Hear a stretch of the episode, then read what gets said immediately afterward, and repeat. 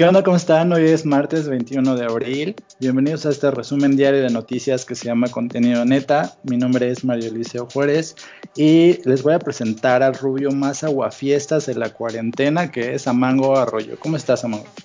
Hola, pues bien, este Mario, qué bueno que sí hayas cumplido con tu promesa de presentarme como un aguafiestas. Eso da una buena imagen de ti.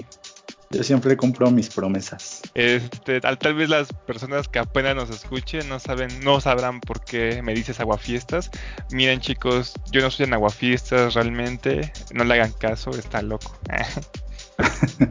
Pero cuéntale a la gente por qué tenía que decir que eres un aguafiestas. Ay, algo tiene que ver con la marihuana. Es que mi compañero es muy marihuano y nada más porque lo critiqué o algo así. No sé, ya, ya ni siquiera me acuerdo.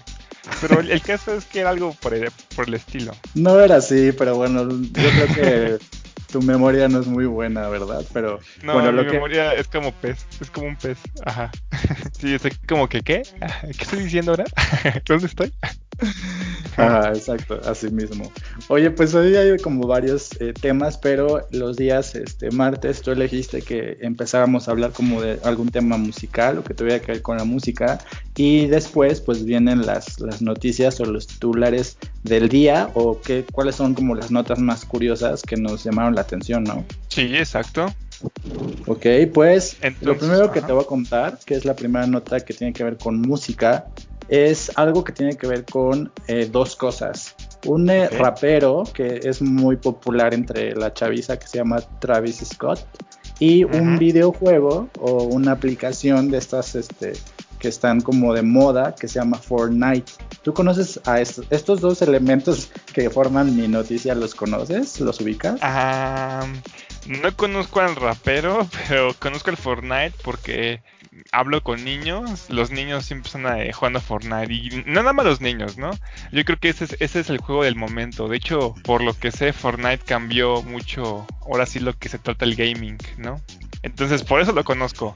Pero el rapero, solo sé que es negro. y ya. Muy bien, pues mira, te voy a contar rápidamente quién es Travis Scott, ¿no? Travis Scott es eh, originalmente llamado Jax Webster Jr y nació el 30 de abril de 1992. Es un rapero que en Estados Unidos es muy conocido y que se ha vuelto muy popular y también en México.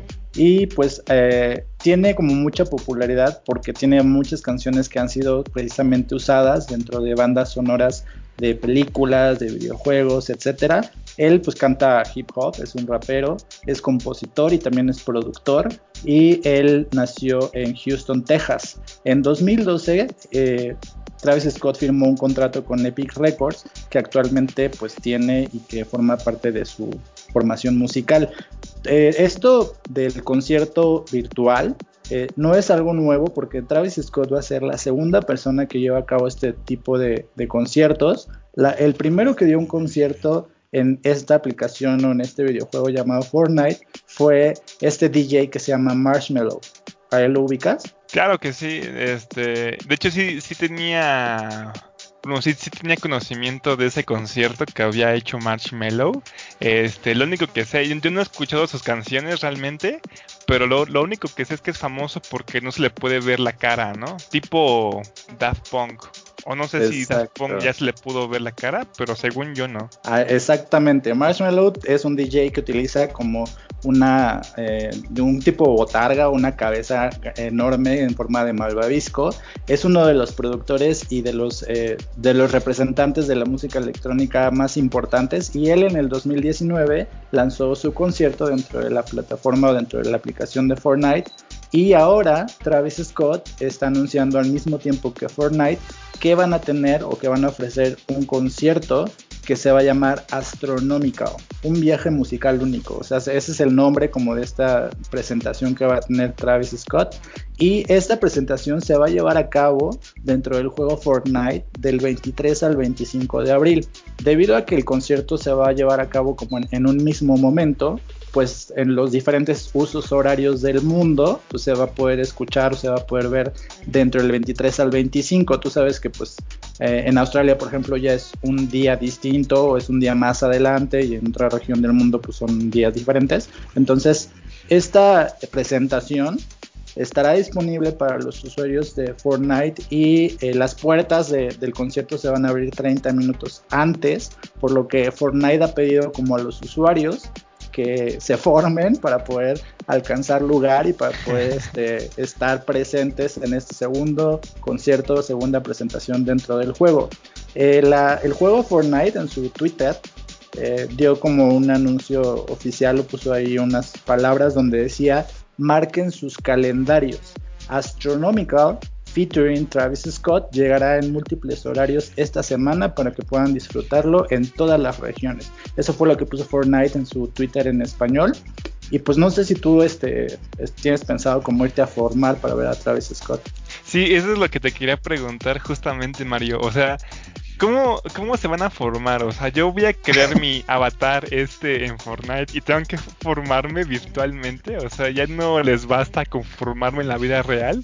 O sea, también ya me tengo que formar en un juego. ¿O cómo se va? ¿O cómo va a hacer esto de formarse? O entrar en cola. Es que eso es lo que no entiendo. Porque yo, por ejemplo, me imagino una cola enorme con todos los avatares ahí, ¿no? Formados.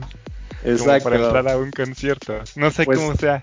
Pues así va a ser, Amango, porque precisamente así como lo dices, así es. Tú cuando entras o, das inicio en la sesión de Fortnite, pues convives con otros jugadores en tiempo real y pues lo que va a pasar en este día o en estos días del 23 al 25, que es cuando se va a llevar la presentación, es que si tú entras, pues obviamente vas a tener que acudir a un sitio, a una ubicación dentro de los mapas que salen en Fortnite y lo que tienes que hacer es ir a ese evento y literalmente formarte para que te dejen pasar, para que puedas entrar, este virtualmente al concierto y para que pueda estar presente. O sea, no es como que, como que inicias tu sesión y ya te sale el concierto. O sea, el, avatar tiene que irse a formar o tiene que llegar a este sitio junto con los demás avatares de tu región para poder estar presentes en ese concierto. Ah, ok, así ya lo entiendo un poquito mejor. Nada más una última duda y es que pues oh, este, este concierto va a recaudar fondos porque, por ejemplo, yo no sé cómo vaya a ser el concierto este este rapero.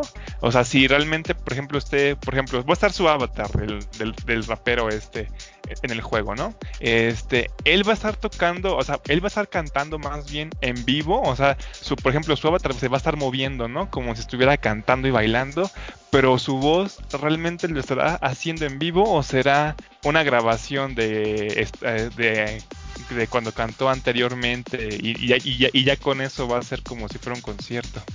O sea, ¿va a traerle beneficios de forma tan fácil?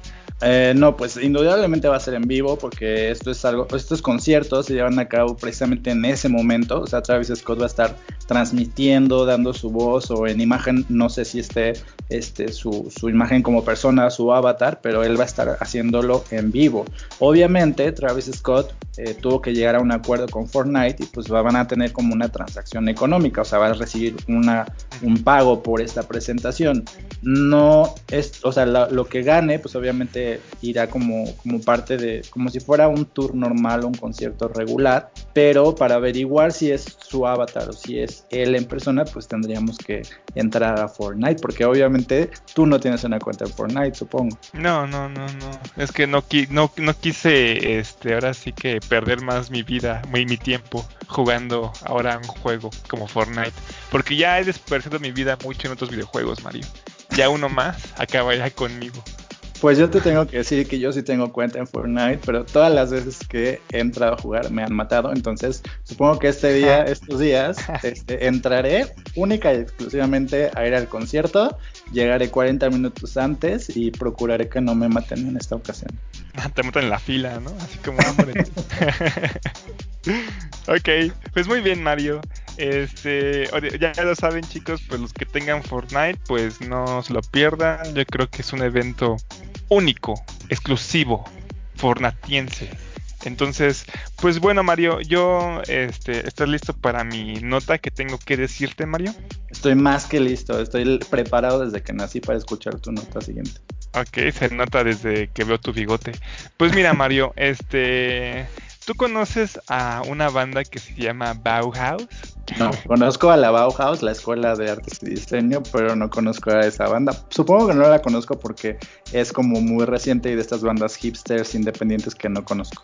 No, no, al contrario, este Mario. De hecho, esta banda se formó en 1978 y de hecho su nombre este sí tiene, o sea, sí lo, lo, tomó del nombre de la escuela que tú mencionas, que es una escuela alemana, me parece. Sí, así es, la primera escuela de artes y diseño del mundo. Exacto, entonces esta banda toma el nombre de esa escuela, al parecer la estimaba, la apreciaba. Este, esta banda es un, un género que tal vez tú no, tú no este, conozcas, tú no escuches, perdón, este, es un género que se llama post-punk. Nada más que esta banda este, comenzó a transformarse y acabó siendo más conocido con un género que se llama rock gótico. Pero se puede también considerar como un post-punk. Estas bandas post-punk puede ser como ejemplo Joy Division, Tetris Human, Chipas Away, etcétera, etcétera, ¿no? Este, esta banda en especial, Mario, este, va a venir, iba, bueno, su intención era que vendría a México a dar un concierto el 28 y el 29 de abril en el frontón, pero por todo esto que ocasiona el coronavirus, la pandemia, gente loca, pues ya no pudo este darlo en esas fechas, por lo que decidió ahora sí que cambiar este, las fechas en la Ciudad de México para su concierto, reprogramando ahora su concierto para el 12 y el 13 de agosto. Ahora te voy a dar un dato muy curioso y es que Bauhaus, Bauhaus no es la primera vez que va a venir a México, ha venido otras veces, pero yo encontré una anécdota muy curiosa de esta banda cuando vino a México una vez. Y es que esta banda que les digo es una banda británica. Este vino a México y no sé si, si tú topas o conoces un, un, un edificio que se llama el Cine Ópera, ahí en la Ciudad de México. Así es, todos lo ubicamos porque es una de las, de las construcciones más representativas de esa zona.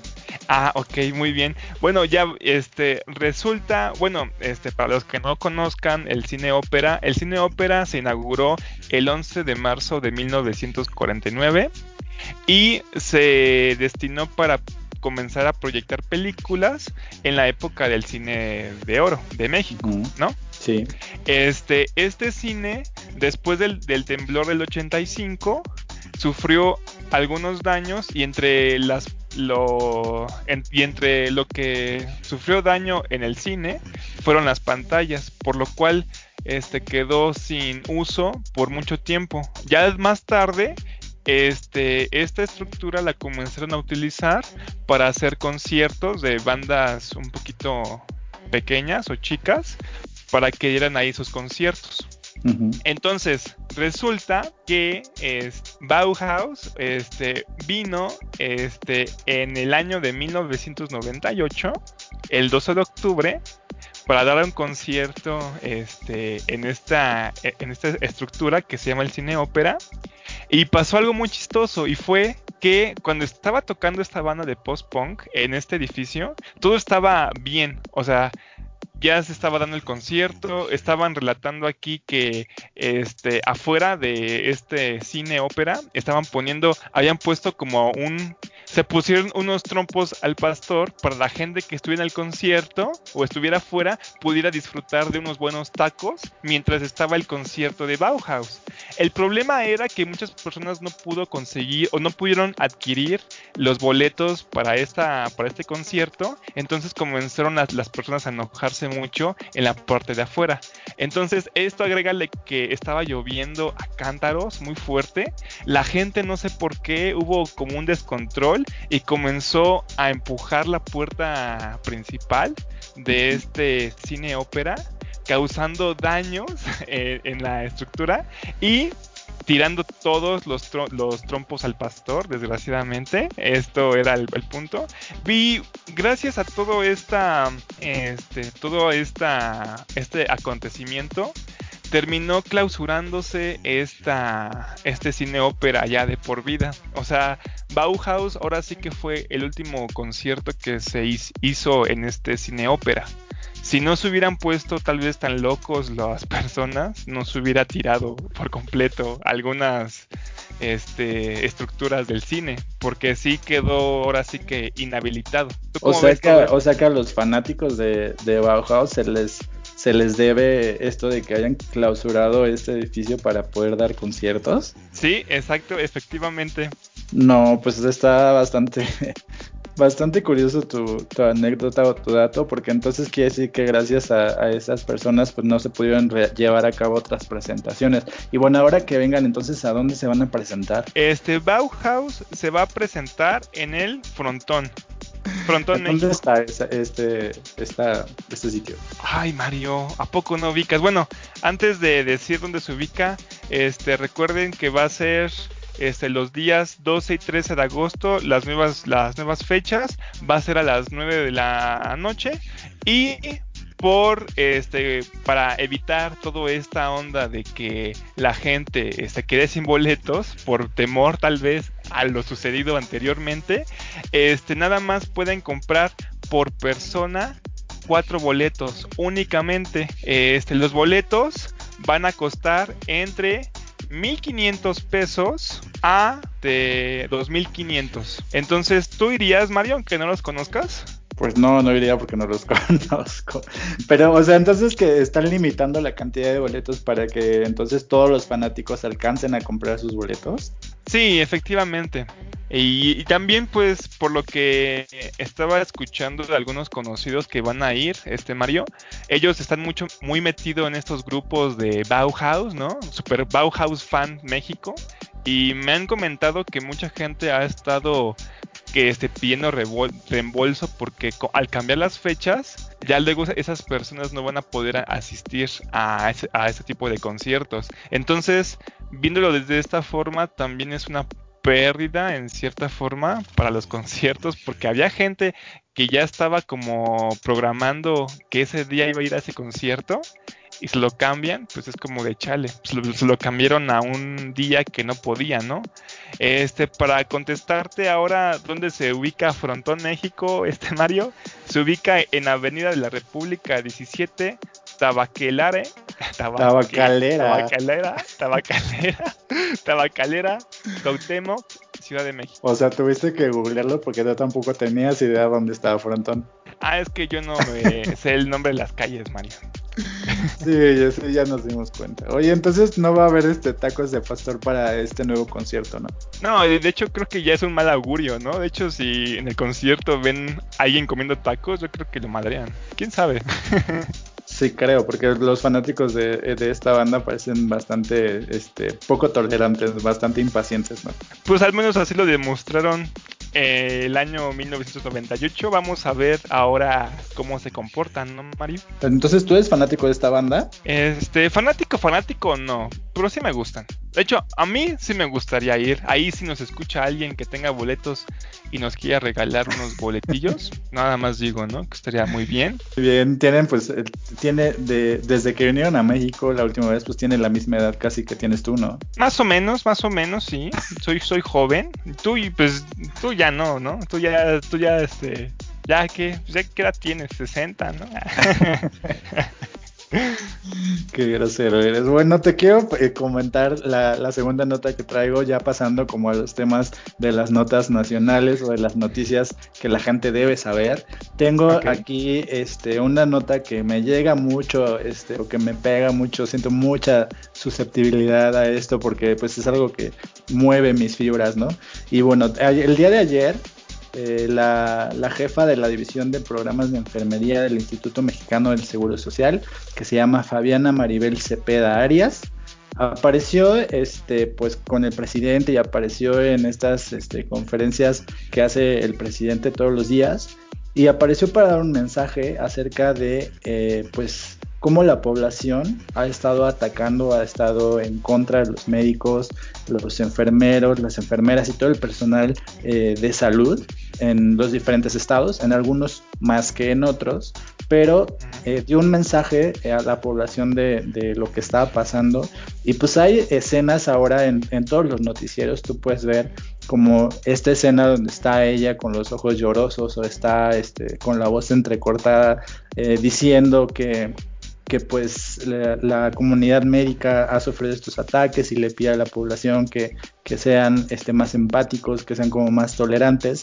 Y bueno, unas algunas de las palabras que, que dijo eh, Fabiana son las siguientes. Te voy a decir algunas cosas de las que dijo. Duele hablar de esto, también somos personas y hoy estamos dejando nuestras casas, nuestra familia, estamos dejando nuestra, nuestra vida en las unidades hospitalarias.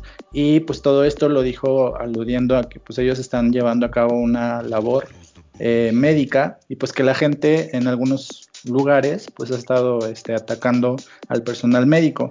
Entonces pues aquí eh, no sé, la población tuvo como diferentes reacciones ante esto. Bueno, yo he visto como diferentes comentarios en algunas columnas o en algunas redes sociales acerca de, cómo si hay o no hay respeto a la comunidad médica o al personal de salud en México. Y pues eh, lo que explicaba la jefa de, enfermería es que eh, según el Instituto Mexicano del Seguro Social se han registrado 21 agresiones contra enfermeras y enfermeros en dos estados del país. Eh, estos estados son la Ciudad de México, el Estado de México, Yucatán, San Luis, Sinaloa, Jalisco, Puebla, Morelos, Coahuila, Guerrero, Quintana Roo y Durango. Que en estas entidades ha habido como estas agresiones, ¿no? Y que pues ella quería hablar para que la gente entendiera como que no era correcto y que se detuvieran estas agresiones. Entonces aquí hay como dos puntos de vista, ¿no? Hay una, una, un sector de la población que efectivamente dice que pues ellos llevan a cabo una labor este, muy importante, que pues ellos están haciendo su trabajo, que la gente no debería de agredirlos, etcétera. Pero también hay otro sector de la población que pues alega que cómo pueden pedir el personal médico empatía cuando ellos mismos este, no han tenido empatía hacia la ciudadanía, cuando se trata de atender a la ciudadanía o a la las personas que necesitan servicios de salud y pues que el personal médico no ha sido lo más correcto, lo más amable o lo más empático con ellos. Y pues aquí están como estos dos lados de la moneda. ¿De qué lado estarías tú? ¿Qué es lo que, ¿Cuál es tu punto de vista? Bueno, este, yo estaría más del lado, ahora sí que de lo, del, de las personas que trabajan en, el sector salud. ¿Por qué? Porque yo, bueno, yo, yo tengo una tía ya jubilada que trabajó este, de doctora por muchos años este, en el seguro, ahí en Tlatelolco. Entonces ella, pues luego sí me contaba sus jornadas, luego me contaba que pues desgraciadamente en el seguro pues llega muchísima gente, muchísima gente. Imagínate ahora tanta gente y, tan, y, toda la jornada, porque luego me decía mi tía que luego se, se, aventaba jornadas de un día completo. Entonces decía que luego había personas que eran algo groseras luego con los doctores. Y por ejemplo, a lo mejor este, sí se quejan mucho las personas o las ciudadanías de que son groseros estos doctores o los enfermeros, pero pues también hay que entender un poco lo que están pasando, ¿no? Porque no es lo mismo trabajar, por ejemplo, de doctora o doctor en México que, por ejemplo, en otro país, ¿no? Como de primer mundo, como Estados Unidos o así, donde hay más, este, más equipo o más, este, más organización por ejemplo, ¿no? Pues mira, esta nota a mí, eh, bueno, dentro de estas dos posturas que existen, a mí me llega mucho porque yo tuve eh, personalmente una situación dentro del, Seguro Social que fue como bastante, a mí me dio mucho coraje y, y me puso a pensar si eso me pasó a mí, pues qué pasará con la gente que a lo mejor está debajo de mí hablando como de recursos económicos, como de educación, etcétera, ¿no? Porque en alguna ocasión, este, pues yo sentí un dolor muy fuerte en, la madrugada. Eh, yo estoy asegurado porque eh, en mi trabajo tengo derecho a, tener seguro social y eh, pues yo fui a, emergencias o a urgencias al IMSS que, que está más cerca porque no era mi, no era mi clínica, pero yo no estaba en, en donde vivo normalmente. Entonces fui por este dolor que era muy intenso, era muy fuerte y yo no sabía qué era porque nunca había sentido algo así. Y entonces estuve esperando ahí en, urgencias pues prácticamente como una hora y cuando me atendieron el médico este, no me revisó, no me, o sea, no me no me hizo como el típico este, análisis que te deben de hacer como para revisar tus, eh, tus signos básicos, ¿no? Eh, llenó un formato, me dijo que lo que tenía era colitis, me dio unas pastillas y pues me mandó a mi casa, ¿no? Entonces, pues yo me tomé esas pastillas, no sabía qué era, eh, pero pues pensé que a lo mejor me servirían. El dolor no, no, no pasó y lo que tenía era apendicitis. Entonces, oh tuve que ir a, un médico particular después de que pasó esto porque el dolor no, no paraba. Tuvieron que operarme, me tuvieron que quitar el apéndice y pues bueno, yo pude haber muerto si mi apéndice reventaba.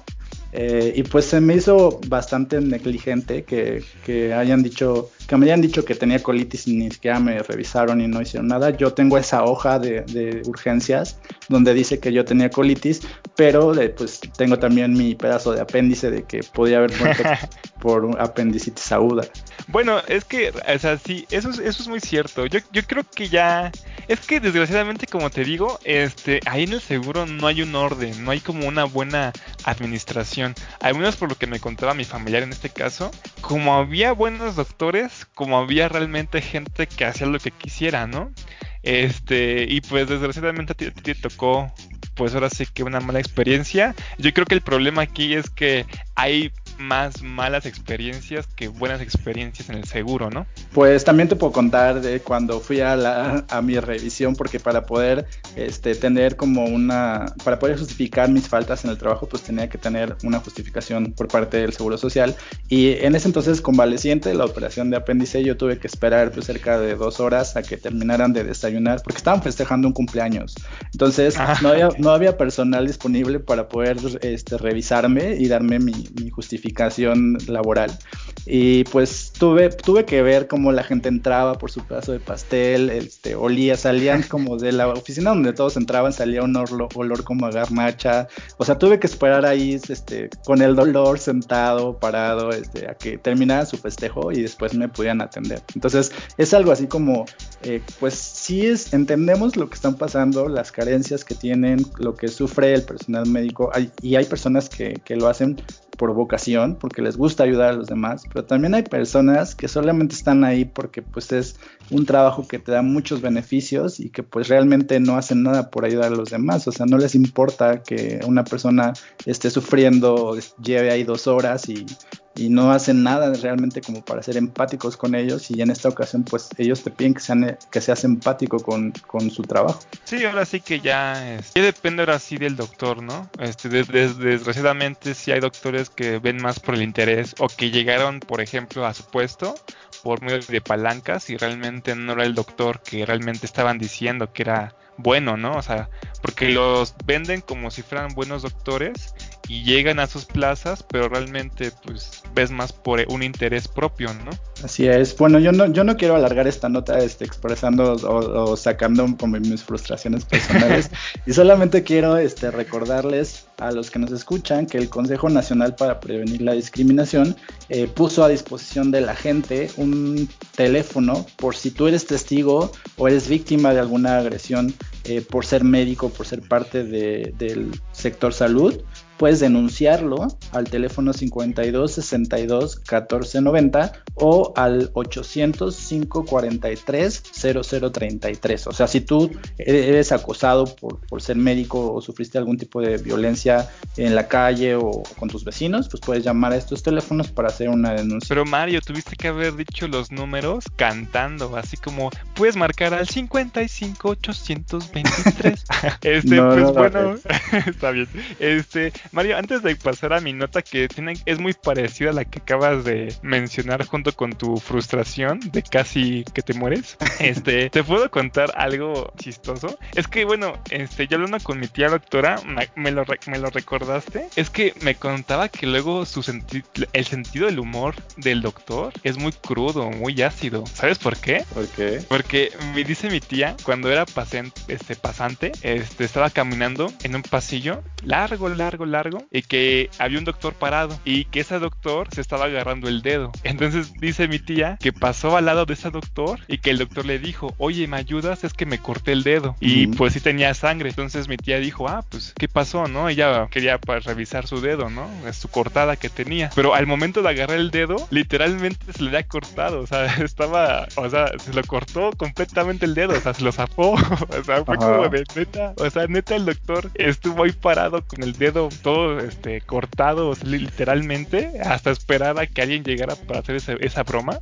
pues sí, supongo que su sentido del humor va más allá de lo que podemos entender las personas normales. sí, ¿no? Bueno, pero bueno, está bien, este, ya dejando esos chistes y frustraciones, este, yo te quiero contar, Tamario, que efectivamente, este, el sector salud ha estado reportando más que nada una, una discriminación hacia tanto los enfermeros como los doctores.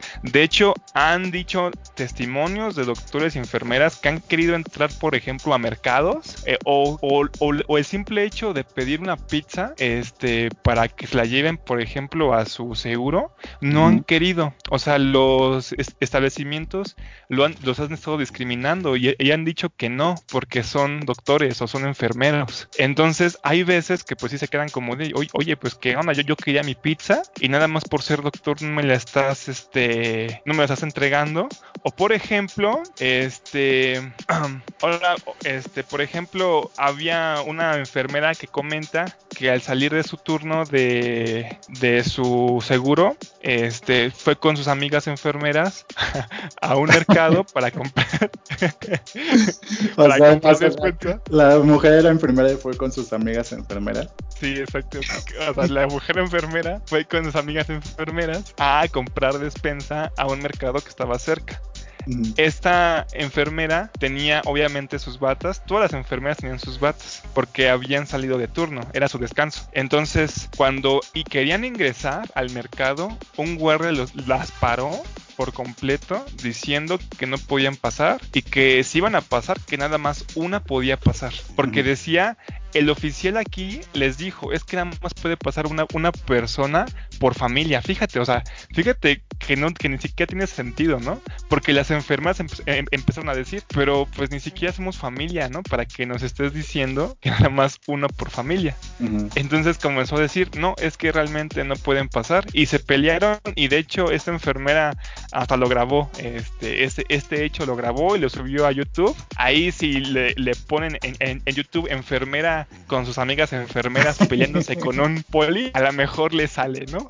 Este, y ahora bien, el caso es que en estos 30 días que han pasado, el Consejo Nacional para Prevenir la Discriminación, CONAPRED, recibió en 30 días un total de 140 denuncias por discriminación relacionada con la emergencia sanitaria del COVID-19, de las cuales 25% fueron interpuestas por personal médico. Quiere decir que ha habido un aumento en discriminación y denuncia de personas que trabajen en el sector salud.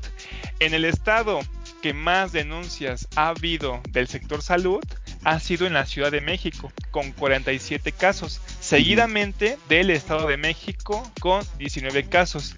Y es muy curioso porque de los estados que no han tenido tantas denuncias, pero que sí ha habido una que otra denuncia del sector salud, propuso este, darle a la gente que estuviera discriminando o a la gente que estuviera ahora sí que agrediendo a una persona del sector salud, darle 12 años de cárcel. ¿Cómo ves esto? Oye, yo tengo una duda porque en algunos países o en otros países lo que pasa cuando un médico se termina su turno es que en los vestidores como que se quita su uniforme y se pone ropa como de calle, ¿no? O sea, se pone ropa de civil.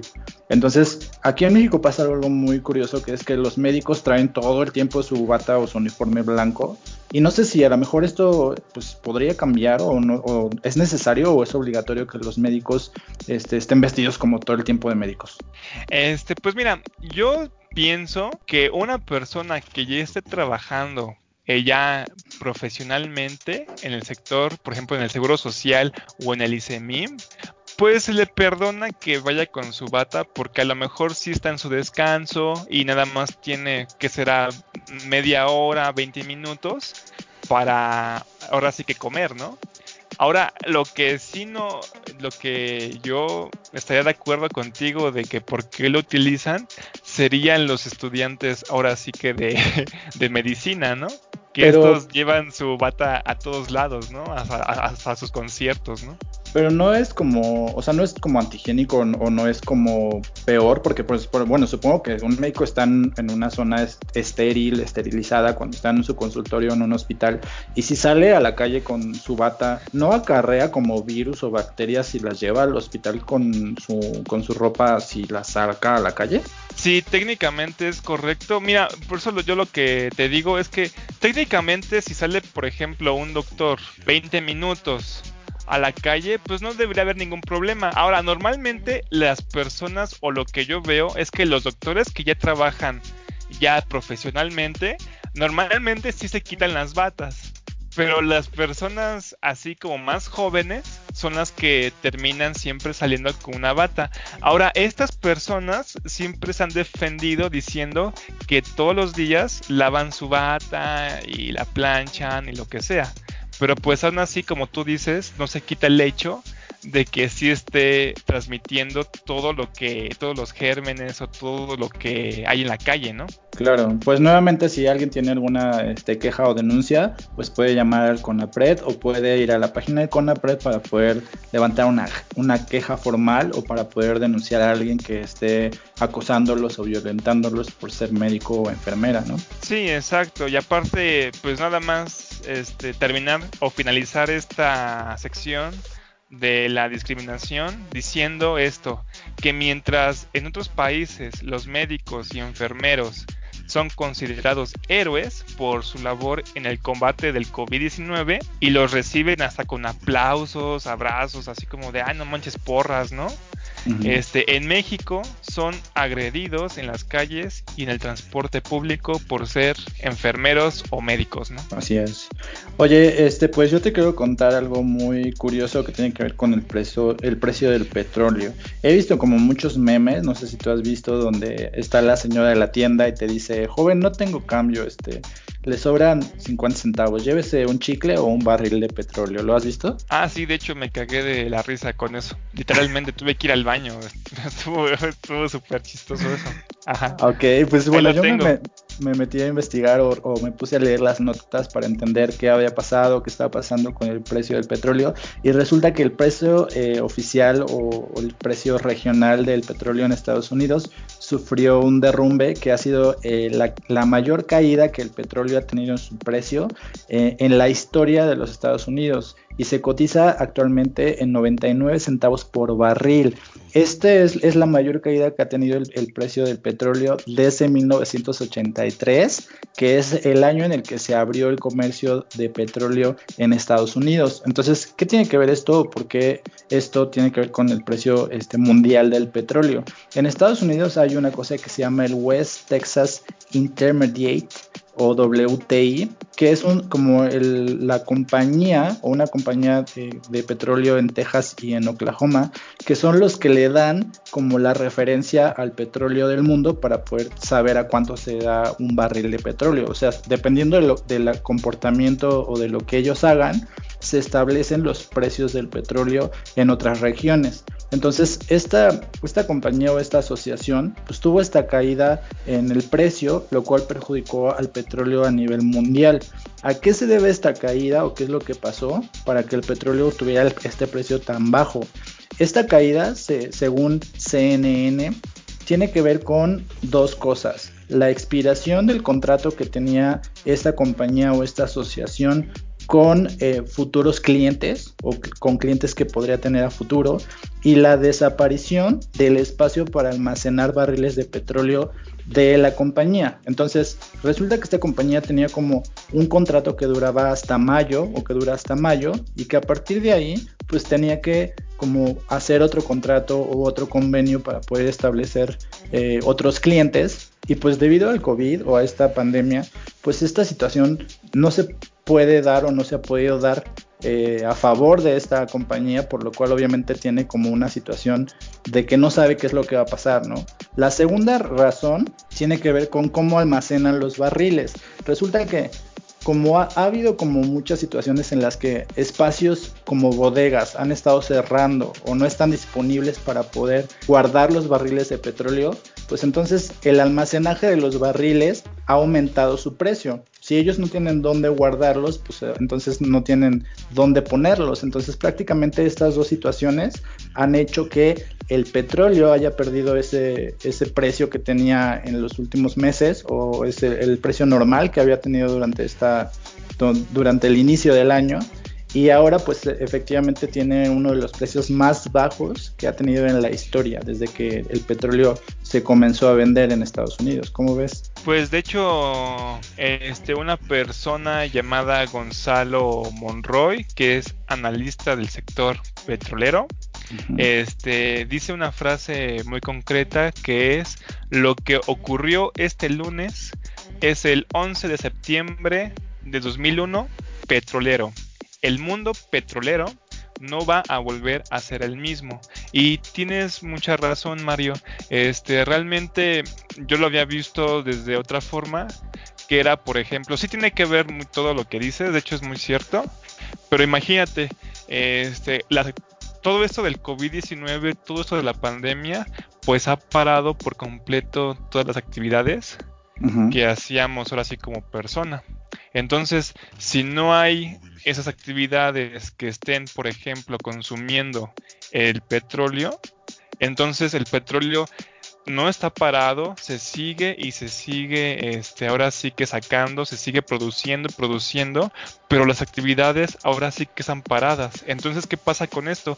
Que como el petróleo se sigue produciendo, pues se tiene que ir almacenando y como tú dijiste, ¿no? Este, ya se está acabando o no, ya, ya no tienen dónde almacenar este petróleo. Entonces, por eso está cayendo ya en números negativos, ahora sí que el precio de este.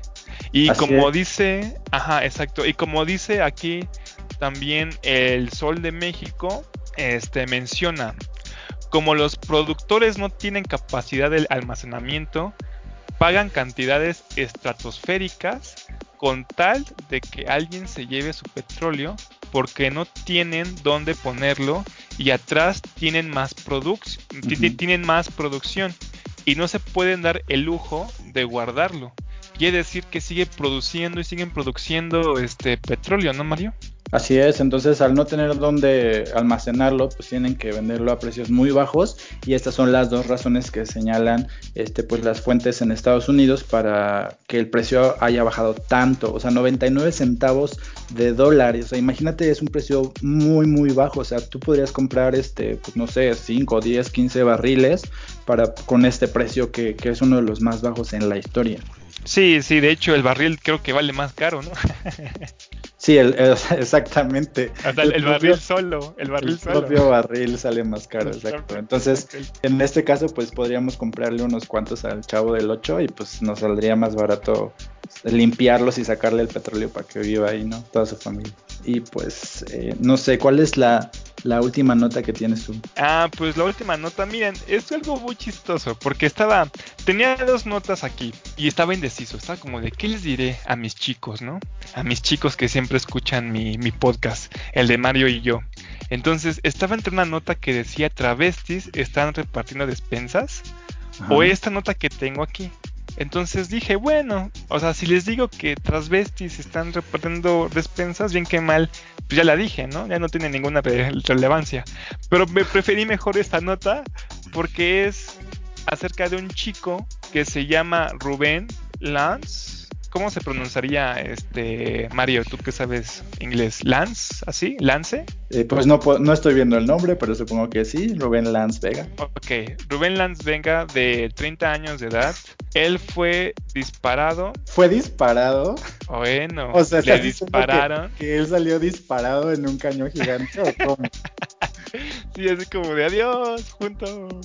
ok. Bueno, le dispararon la noche del pasado 10 de abril cerca del puente de, periférico, no sé en qué parte en concreto, pero fue ahí por el periférico y fue este la herida estuvo cerca del cuello. Entonces, eh, rápidamente este las personas que estaban cerca de ahí este lo llevaron a uno de estos seguros sociales, vaya, o un hospital Este, en este caso dicen que lo llevaron al hospital Valbuena, pero dice que sin embargo, cuando lo estaban atendiendo, o sea que sí se estaba salvando, o sea que por la herida sí se iba a recuperar, pero que curiosamente comenzaron a decir que comenzó a tener complicaciones para respirar. Entonces comenzaron a relacionarlo con una supuesta neumonía, una neumonía típica. Entonces, rápidamente al ver esto, lo trasladaron a otro hospital, viendo de este ya en ese hospital que pueda tener un COVID-19